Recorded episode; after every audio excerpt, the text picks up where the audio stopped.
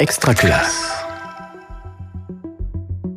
Quand on cherche des idées ou des conseils pour une activité pédagogique, pour renouveler ses pratiques ou même simplement pour intégrer une dynamique collective quand on se sent isolé, vers qui on peut se tourner, Régis? Alors tu peux bien sûr demander à, tes collègues de terrain, c'est évident. Tu peux chercher dans des bouquins ou en ligne.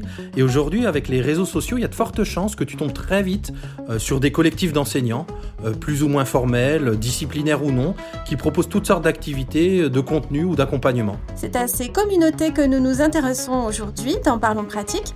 Quelles formes elles peuvent prendre, qui les nourrit? Et puis quel rôle elles peuvent jouer en matière de développement professionnel. Et pour explorer la galaxie des enseignants qui jouent le collectif, nous sommes avec Georges Ferron et Charlie Rollo. Charlie Rollo, bonjour. Bonjour. Alors vous êtes professeur d'anglais dans l'Académie de, Versailles et cofondateur du collectif euh, Team Ludens et président de l'association Loi 1901, j'allais dire du même nom, mais non pas tout à fait, elle s'appelle Semper Ludens et vous avez notamment comme ambition d'essaimer, de développer euh, et d'accompagner par la formation euh, les pratiques de ludification et les pédagogies mais vous en direz plus tout à l'heure. C'est tout bon. Georges Ferron, bonjour. Bonjour. Vous êtes maître de conférence en sciences de l'éducation à l'université Paris 8 euh, Paris-Est Créteil. Vous avez notamment travaillé et publié sur les communautés d'apprentissage en ligne et le travail collaboratif dans la formation des enseignants. C'est bien ça. Alors, première chose euh, qu'on a envie de vous demander, euh, Georges Ferron, c'est un, peu le point de départ, quelques points de définition, communauté, collectif, euh, communauté d'apprentissage. Est-ce que vous pouvez euh, nous, déblayer un petit peu euh, toute cette terminologie? Alors, je peux essayer. Vous commencez par une question qui n'est pas la plus facile. Hein. Comme vous le savez, les, chercheurs discutent beaucoup sur ces notions, sur ces questions. globalement, moi, j'utilise le terme collectif pour désigner donc des enseignants qui travaillent. on parle bien d'espace virtuel. Euh, avec l'idée d'échange euh, entre pairs. Et donc les collectifs, euh, c'est un nom générique qu'on utilise pour décrire en fait tous ces regroupements d'enseignants. et puis moi je distingue les, les réseaux d'enseignants et les communautés. les réseaux, c'est de mon point de vue, c'est plutôt des gens, des enseignants qui échangent des informations et des ressources. Et la communauté, euh, m'inspirant des travaux d'Étienne Wenger, qui a beaucoup travaillé sur la, question des communautés de pratique, eh bien, c'est des enseignants qui euh, construisent en collectif un véritable projet. Alors, euh, Bon, les chercheurs, je vous l'ai dit, ne sont pas tous euh, tous d'accord. Si vous voyez par exemple les, travaux de euh, d'Isabelle Quentin, elle elle indique l'ensemble des réseaux en donnant des, des, des, définitions un petit peu différentes. Mais je trouve que d'un point de vue un peu pragmatique, faire cette distinction entre réseaux donc des enseignants qui changent juste des ressources euh, et des informations, et puis des communautés qui développent de véritables projets, c'est assez euh, euh, utile pour distinguer ce, type de, collectif. On, fera un point, notamment, hein, vous l'avez nommé, sur les travaux d'Isabelle Quentin dans, un instant. Charlie, de votre côté, est-ce que vous pourriez nous dire déjà quelques mots de votre, collectif, de ce qui vous a rassemblé, de, ce qui vous anime, et de, votre côté, comment vous définissez un collectif, et plus particulièrement la Team Ludens? Euh, ben, je pense que ce qui nous rassemble le plus, c'est un but commun, on va dire une passion euh, commune. Euh, nous, par exemple, c'est parti en effet de l'épanouissement de nos élèves par les pédagogies actives. et puis, c'est un besoin aussi de, s'ouvrir à des collègues de différentes matières, d'horizons différents. Et euh, ça nous a vraiment permis de, mutualiser euh, nos pratiques, de découvrir, de tester, euh, et puis tout cela en, toute bienveillance. et ça nous a permis aussi de, de, de questionner nos pratiques, ce qu'on faisait peut-être pas forcément avec nos, collègues. Et donc, comme vous le disiez, donc tout cela se fait sur les réseaux sociaux beaucoup. et je pense que en, général, ce sont quand même les passions communes qui, rassemblent les, collectifs, que ce soit en effet les jeux, que ce soit le, partage les partages partage de pratiques enseignantes. Euh, il y a une espèce de besoin, une envie en tout cas d'appartenir à, quelque chose qui nous, passionne, qui nous fascine aussi. Euh, et puis voilà, ces collectifs nous permettent d'échanger librement et c'est ce qu'on fait aussi dans la Team Ludens. Euh, on partage, on mutualise, on accompagne les enseignants. On a vraiment à, cœur d'évoluer dans nos pratiques, mais de partager aussi tout ce qu'on découvre et tout cela pour nos élèves. Régis, est-ce que tu veux bien nous faire du coup ce, petit tour d'horizon d'une typologie des, des, communautés, des collectifs? Comme ça, on, va savoir, on va un peu mieux comprendre de quoi il s'agit? Oui, alors effectivement, je vais m'appuyer hein, sur les travaux d'Isabelle Quentin. Donc c'est une chercheuse qui a travaillé sur ces fameux collectifs et elle en a défini une, typologie qui est bien utile pour comprendre leur fonctionnement et qui va nous aider à aller plus loin dans, dans cet épisode. Et le premier type de collectif qu'elle identifie, c'est le type dit bac à sable, avec des, des règles de fonctionnement souples, souvent implicites, ce qui les rend parfois difficiles à comprendre pour les nouveaux arrivants. Euh, dans ces dispositifs de type bac à sable, elle dit que chaque action individuelle est mise en lumière et que les membres ne communiquent pas de façon organisée sur leur collectif en tout cas. Tu nous en donnes un exemple? Alors le collectif qu'elle a étudié, il s'appelle Le Manège, c'est un site de, mutualisation de ressources pédagogiques en, économie-gestion et on imagine bien ce, qui peut, ce que peut représenter ce, ce type pardon, de, de, sites de mutualisation. Euh, le deuxième type qu'elle a, qu'elle a identifié, c'est le collectif de type ruche. En fait, c'est tout un continuum hein, entre le, bac à sable et le type ruche. Mais pour le type ruche, elle explique que, que ce type de collectif rassemble des membres d'une même discipline, ou en tout cas autour d'une même discipline, que les règles de fonctionnement sont assez strictes pour permettre de réaliser des, des tâches de type complexe. Euh, des tâches qui sont parfois à contraintes fortes et donc qui sont réparties et planifiées à l'avance. Et euh, dans ce type de, de collectif, les individus s'effacent devant la production collective. Certains de ces collectifs collaborent même avec l'institution ou avec des, des laboratoires de recherche. Est-ce que Tim Ludens entrerait dans cette catégorie selon toi? Alors je te propose qu'on continue et que Charlie nous le, dise lui-même un peu plus loin. En tout cas, Isabelle Quentin a étudié des collectifs qu'elle classe dans cette typologie de ruches, comme les Clionautes ou encore le groupe Césamat. Alors le groupe Césamat, il est né en 1998 et c'est, ce groupe qui produit les fameux manuels scolaires libres du même nom euh, depuis, depuis 2005. Et en préparant cette émission, Georges Ferron nous a aussi expliqué que Twicté euh, dit le dispositif collaboratif d'enseignement et d'apprentissage de l'orthographe est également de ce type ruche. Il nous en dira plus tout à l'heure puisqu'il a, ça fait partie des dispositifs qu'il a pu étudier dans ses travaux de recherche. Bon, celui-ci, tu le connais bien. Hein, je pense qu'on peut le préciser pour celles et ceux qui ne le sauraient pas puisque tu en es le, président. Alors là, ensuite. Ouais, tout à fait. Euh, il y a aussi des, collectifs qu'elle définit d'un type nouveau sans avoir donné de nom explicite, en tout cas à ma connaissance. Donc qui sont ni tout à fait ruches ni tout à fait bac à sable.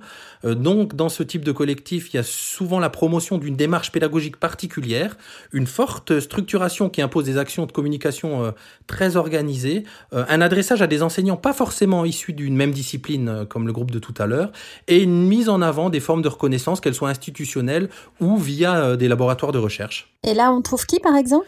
Là, on trouve, et je pense que, que Georges Ferron nous en dira plus tout à l'heure également, euh, Averson la classe, qui est une association loi 1900 à but non lucratif, qui s'appuie et qui promeut notamment la formation par les pairs et la mise en réseau, des enseignants, pardon. Mais si j'en crois leur site web, actuellement, inversons la classe, euh, c'est terminé. Ah.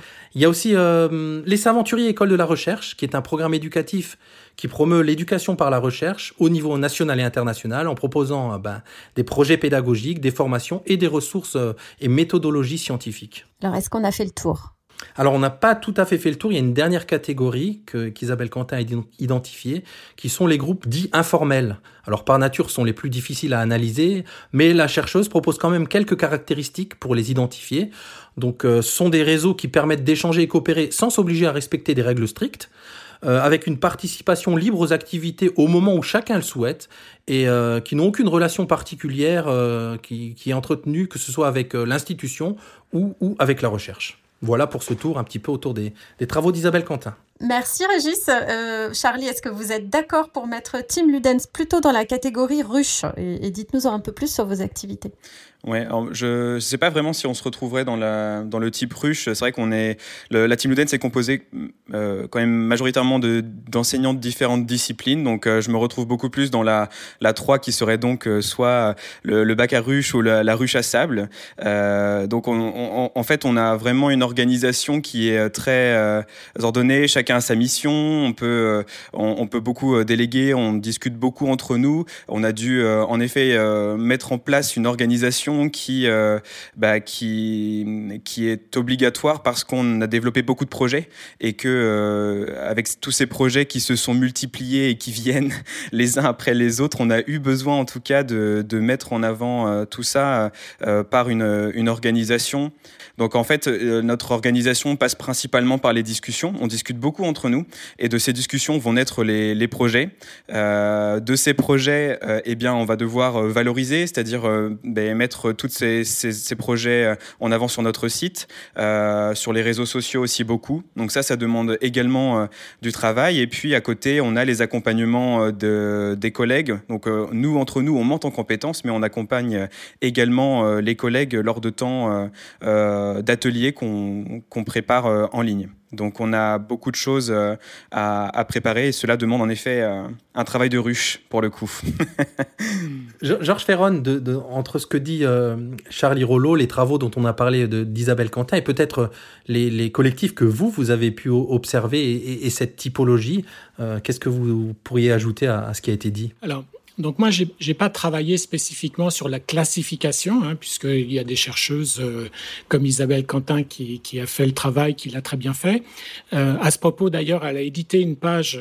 Hein, si vous recherchez, si vos auditeurs euh, recherchent communauté virtuelle et, Isabelle Quentin, ils trouveront sur tout un listing un recensement de, des différents réseaux d'enseignants. Euh, moi, j'ai principalement travaillé donc avec des, des, communautés d'apprentissage qui visaient le développement, de manière explicite, qui visaient le développement professionnel des enseignants. Donc c'est pour ça que je me suis intéressé en particulier euh, au réseau Twicté euh, et ainsi qu'à la classe inversée.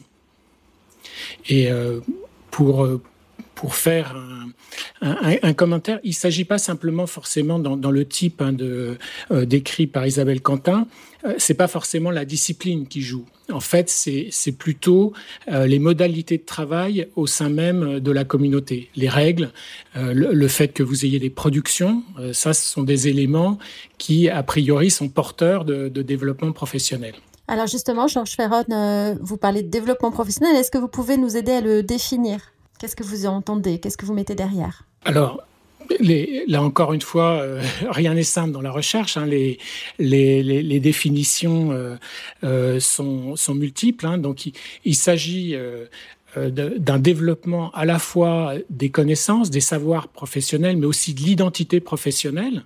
Hein. Cette notion est très importante, notamment si on étudie les, communautés, reconnue par la personne elle-même mais aussi par la communauté, avec, et euh, le collègue l'a cité tout à l'heure, avec euh, euh pour, pour fonction l'amélioration des apprentissages des élèves. Donc voilà une définition qui, qui permet de voir les différents éléments, c'est-à-dire qu'on a bien un développement personnel, mais qui est en lien avec un, un collectif, et, et pour, ayant pour objectif l'apprentissage des élèves. Charlie, de votre côté, est-ce que ce, ce terme de développement professionnel résonne avec les activités que vous, pratiquez, que vous produisez au sein de la, team Ludens? Mmh. Vraiment. En, fait, euh, quand on ouvre les portes d'un collectif, c'est vraiment incroyable ce qui se passe. On se rend pas compte du tout euh, des constellations qui existent euh, au-delà de, bah, de notre établissement. On parle beaucoup de, de l'école et de, de, la classe, mais on parle très peu finalement quand on arrive dans le dans l'enseignement de, de tous ces collectifs qui, qui existent. Et moi, je rejoins totalement euh, ce que vous disiez. Moi, ça m'a vraiment permis de découvrir euh, des nouvelles pratiques. Donc moi, pour le donc, en ce qui me concerne, ça a été le jeu sérieux en classe, puis les classes autonomes, les pédagogies actives. Ça m'a ouvert des portes pour animer des, ateliers de type informel. On n'est pas dans des formations institutionnelles, mais ça m'a permis de, développer ma confiance en moi. J'ai beaucoup évolué et ça m'a permis, par exemple, de, ben voilà, de, de prendre ça comme un trampoline et de, de, postuler à la Dame de Versailles, ce que j'aurais jamais fait euh, avant. Donc, euh, on, a tout ça. Et puis, en effet, on a tout ce qui est euh, compétences euh, qui, qui sont peut-être plus indirect, c'est-à-dire le, sens de l'organisation. Quand un, collectif évolue, eh bien, il y a tout un, en effet, il y a toute une organisation à mettre en place. par exemple, voilà, on a, on a, on a créé un magazine. Ben, il y a d'autres choses qui, il y a d'autres compétences qui se sont mises en place. Par exemple, voilà, la, rédaction, la rédaction d'articles, la mise en page, tout ce qui est la charte graphique du collectif aussi, puisqu'il y a, voilà, créer un logo, on fait des vidéos, donc on va mettre un petit teaser. Enfin voilà, il y a tout un, toute une euh, tout un panel de compétences qu'on développe, qu'on connaissait pas avant. On est un petit peu au début, euh, c'est c'est du, brouillon un petit peu au début, et puis plus on avance, plus on monte en compétences, on rencontre des personnes. C'est ça aussi les collectifs, c'est qu'on rencontre d'autres collectifs, on grandit de la rencontre avec ces autres collectifs, et puis on, ouais, on, en devient meilleur euh, autant professionnellement que personnellement. Je pense que ça touche les deux en fait, ça touche les qualités humaines et, et les qualités professionnelles. Georges Ferron, est-ce que ça rejoint ce que vous avez pu analyser? Oui, absolument. Et quand vous parlez de développer des, compétences personnelles. C'est vrai quand on, interroge, par exemple, les membres les, plus actifs de Twicté, bien souvent ils mettent en avant, je dirais, d'autres compétences que celles d'enseigner. Euh, développer des projets, les compétences informatiques, euh, exactement ce que vous venez de, de, de citer, à tel point d'ailleurs que notre équipe de recherche s'est demandé parfois si ces compétences-là, finalement, prenaient pas un peu le pas sur les compétences, je dirais, euh, purement euh, d'enseignant. Justement, pour tirer ce fil, Georges Ferron, autour de, de, deux types de compétences qui seraient développées quelque part dans, ces collectifs, euh, on a cru comprendre que l'effet sur le développement professionnel dans ces collectifs est surtout lié à la nature des interactions, d'un côté plutôt pédagogique et didactique, et d'un autre côté plutôt transversal et, et, et, et technique et c'est, on est plutôt du côté didactique et pédagogique qui contribuerait au développement professionnel? Oui, oui, c'est vraiment, c'est, vraiment ça. Euh, on, on, voit bien euh, l'effet, c'est, c'est la nature et l'intensité de l'engagement. Et ensuite, c'est ce sur quoi portent les interactions. Alors, on voit par exemple un, dispositif comme Twicté qui a énormément grandi ces dernières années. Euh, il est compliqué, il est extrêmement chronophage de gérer 800, euh, je ne sais pas combien vous êtes de classes, entre 800 et 1000 classes. Donc, il y a, un effet dispositif qui est extrêmement lourd à gérer et, et beaucoup d'interactions, l'essentiel peut-être des interactions, euh, sert à gérer tout ce dispositif. Et donc la question, c'est qu'est-ce qu'il reste comme disponibilité pour interagir sur les questions, euh, la fondamentale euh, sur la question du développement professionnel, c'est sur les questions pédagogiques et, puis, puisque vous visez l'apprentissage de l'orthographe, sur des questions de nature euh, didactique. Et un des postulats de l'association et pratiquement tous ces collectifs font le même postulat hein, de développement professionnel par les pairs. Bien souvent, euh, on voit que les, interactions sur des questions didactiques, elles se font plutôt sur des, petits groupes, voire euh, d'une personne à l'autre, et elles sont rarement euh, l'objet de, discussions et d'interactions collectives. Charlie, on parle de développement professionnel et de formation. Je crois que vous avez aussi une part dans la formation. Et comment est-ce que vous vous situez par rapport à ce que propose l'institution? Est-ce que vous vous voyez plutôt comme un palliatif ou plutôt en complémentarité? Je pense qu'on est, je pense qu'on se place vraiment en complémentarité. Euh, je pense qu'on fait ça parce qu'on ressent un besoin, un manque aussi, du coup. Euh, il me semble que voilà, on n'est pas affilié avec l'institution, mais ça nous permet peut-être de, de mettre en place des temps plus informels, moins contraignants aussi au niveau du cadre. Euh, et puis, ça nous permet aussi d'animer des temps de manière décontractée durant les mercredis après-midi, des week-ends ou bien les vacances, ce qu'on pourrait faire, ou je pense qu'il serait peut-être pas forcément accepté par les enseignants, euh, voilà, si c'était porté euh, par les institutions euh, sur ces temps-là en tout cas. Donc voilà pour, pour la Team Ludens, je pense. Ça nous amène à, nous demander effectivement, on, l'a déjà effleuré au, au, cours de l'épisode, de qui participe à ces collectifs, de, de, de quelle séquence de carrière on, parle, est-ce que ce sont plutôt des enseignants en tout début de carrière, est-ce que ce sont des, enseignants aguerris, est-ce qu'on a des, éléments de recherche à ce propos, Georges?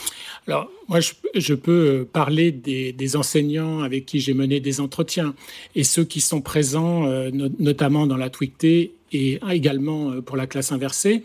Donc, ce sont des enseignants qui sont plutôt euh, en milieu de carrière ou en tout cas qui ont réglé les, principaux problèmes, notamment de gestion de classe, et qui arrivent à un temps où ils ont besoin d'un second souffle.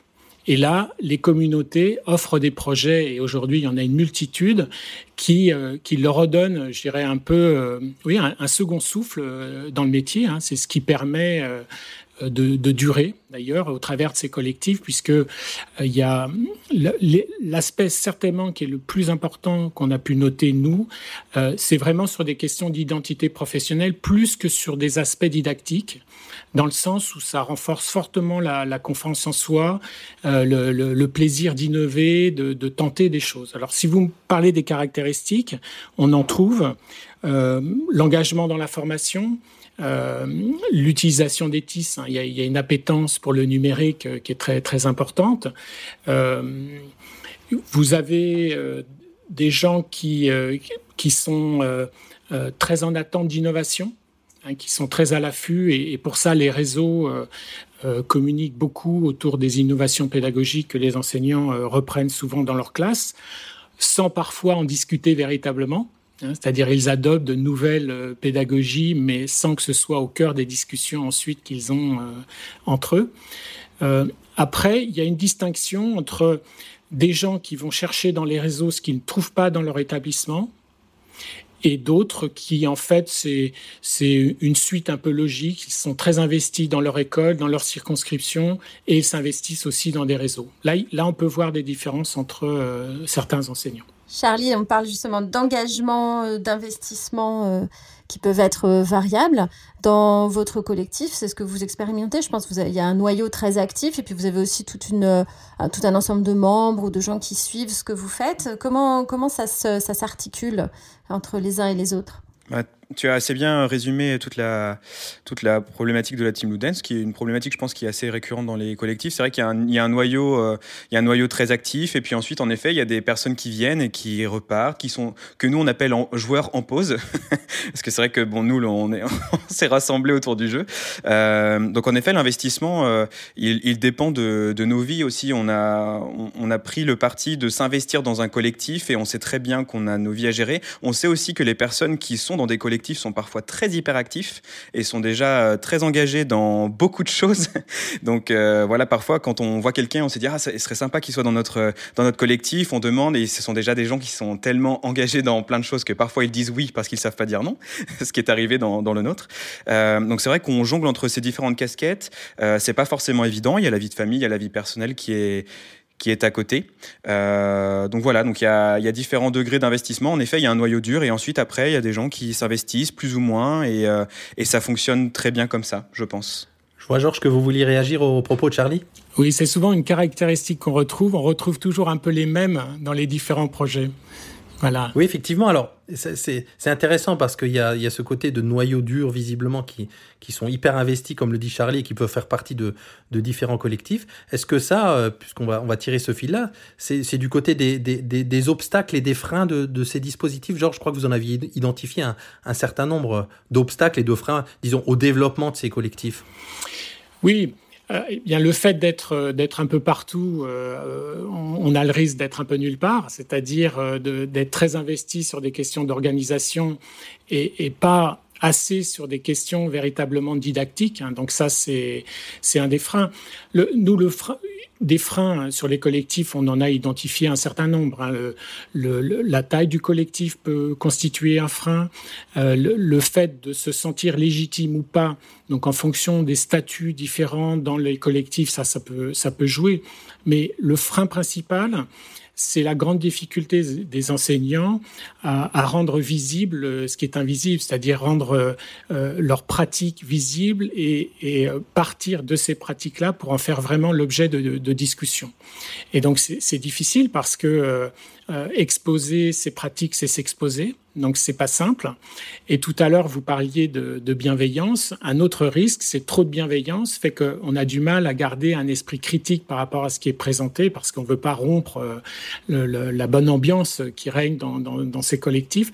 Donc vous voyez, c'est c'est vraiment très, très difficile, puisque à la fois, il y a une partie organisationnelle qui est extrêmement chronophage, et puis ensuite, euh, il y a la, la, nécessité de prendre du temps pour se poser des questions, euh, d'aller euh, voir ce que dit la recherche, de, de prendre du temps d'étudier. Bon, tout ça, c'est très chronophage, et il y a un certain risque en termes d'identité professionnelle que tout le monde n'est pas prêt à prendre. Euh, Charlie, j'ai une dernière petite question justement euh, sur comment est-ce qu'on fait que les enseignants qui arrivent euh, se sentent accueillis, se retrouvent dans ce collectif. On entendait qu'il y avait des, certains collectifs dans lesquels il était difficile de comprendre les modalités et de s'intégrer. Est-ce que c'est une chose à laquelle vous, vous réfléchissez?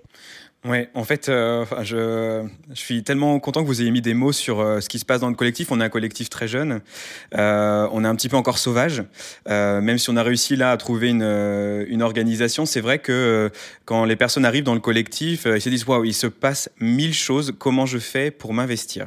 Et généralement, ce qu'on fait maintenant, c'est que dès quelqu'un de nouveau arrive, eh bien, on fait une visio.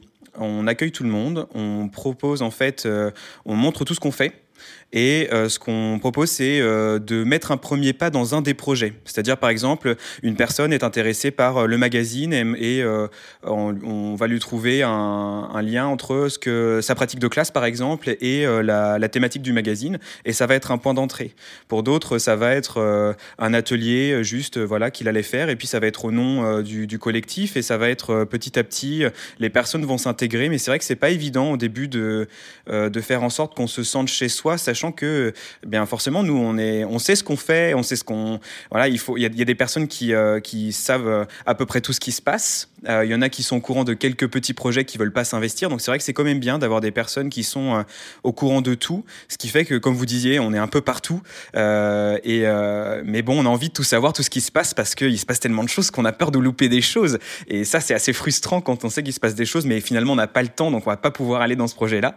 mais c'est vrai qu'il y, y, a ce côté où euh, bah, parfois, en effet, on, se, on, prend, euh, on appuie sur la pédale de frein, on prend, on prend du temps et, euh, on essaie vraiment d'accompagner au mieux. mais on a eu personne pour le moment qui est parti parce que n'arrivait pas à se, à se positionner sur l'un des projets. Voilà. Merci Charlie. On arrive à la fin de cette émission et à, une, une, séquence traditionnelle, on va dire, on peut dire depuis un an, c'est une tradition, c'est l'inspiration. Et je commence avec Georges Ferron. Est-ce que vous auriez une inspiration à partager avec nos auditeurs auditrices? Le petit coup de cœur, ce sera d'aller voir euh, ce qui se passe dans la Twicté et aussi dans la constellation de, tout ce qui se passe autour de, de où il y a des membres extrêmement actifs qui ont développé beaucoup de projets. Euh, voilà, j'ai, euh, ça a été vraiment un plaisir de travailler pendant trois ans à étudier cette, euh, cette communauté. Et, je pense qu'il y a beaucoup d'enseignants qui, qui, y trouvent leur compte. Donc voilà, ça sera mon, mon petit coup de cœur. Très objectif. Merci. Et Charlie oui, ben moi je vais parler d'un coup de cœur euh, qui est arrivé euh, lors d'un événement. En fait, j'ai rencontré euh, Michael Bertrand, qui fait partie depuis de la Team Blue Dance euh, et qui est aussi très hyperactif. il avait fait en fait un, comment dire ça, un atelier où on devait justement réfléchir sur la communauté enseignante et sur la raison de, pourquoi elles existent. Et c'était très intéressant. Et je vous conseille notamment un dossier qu'il a écrit pour Anime. J'espère ne pas me tromper, qui s'appelle Les collectifs enseignants des communautés de pairs sur le terrain. C'est passionnant. Et euh, voilà, bah, en tout cas, euh, voilà, c'est une personne qui m'a qui m'inspire aussi et qui euh, et qui est très intéressante. Suivez-le. Ben merci pour vos pour vos inspirations à tous les deux. On mettra des choses dans les dans les notes de, de, de, de l'émission. En tout cas, ce qu'on retient, c'est que c'est un sujet qui a l'air vaste et complexe, mais qui est qui commence gentiment à être, à être documenté par la recherche. Donc on vous encourage à aller, regarder de ce côté-là, puisque j'ai cru comprendre que euh, ces recherches mettent des mots sur ce que les enseignants vivent, c'est ce que disait Charlie euh, Rollo tout à l'heure, qu'on retrouve pas mal de points communs. On a beaucoup parlé de collectifs en ligne, mais ils sont aussi physiques, et on parlait aussi en fin d'émission de, de, termes d'intégration, comment intégrer au mieux les, les, jeunes arrivants dans ces collectifs. En tout cas, si vous n'avez pas encore regardé de ce côté-là, allez regarder sur les réseaux, il y a beaucoup de collectifs et vous trouverez forcément euh, un collectif qui vous va bien, j'ai envie de dire. merci, merci à tous les deux. Un grand merci Charlie, un grand merci Georges d'avoir participé à cet épisode de, Parlons Pratique. Mais merci à vous. Merci bien. Quand les enseignants jouent le collectif, un épisode Parlons Pratique préparé et animé par Régis Forgione et Hélène Oda. Réalisé grâce à l'appui technique de Delphine Graf-Meyer de l'atelier Canopé 77 Melun et Nathalie Getta de l'atelier Canopé 78 Marly-le-Roi. Montage et mixage Laurent Gaillard. Coordination de production Luc Taramini, Hervé Thury et Magali Devance. Directrice de publication Marie-Caroline Missire. Suivez-nous sur extraclasse.réseau-canopé.fr ou sur votre plateforme de podcast préférée pour écouter tous les épisodes dès leur sortie. Une production Réseau Canopé 2022. Extra Classe.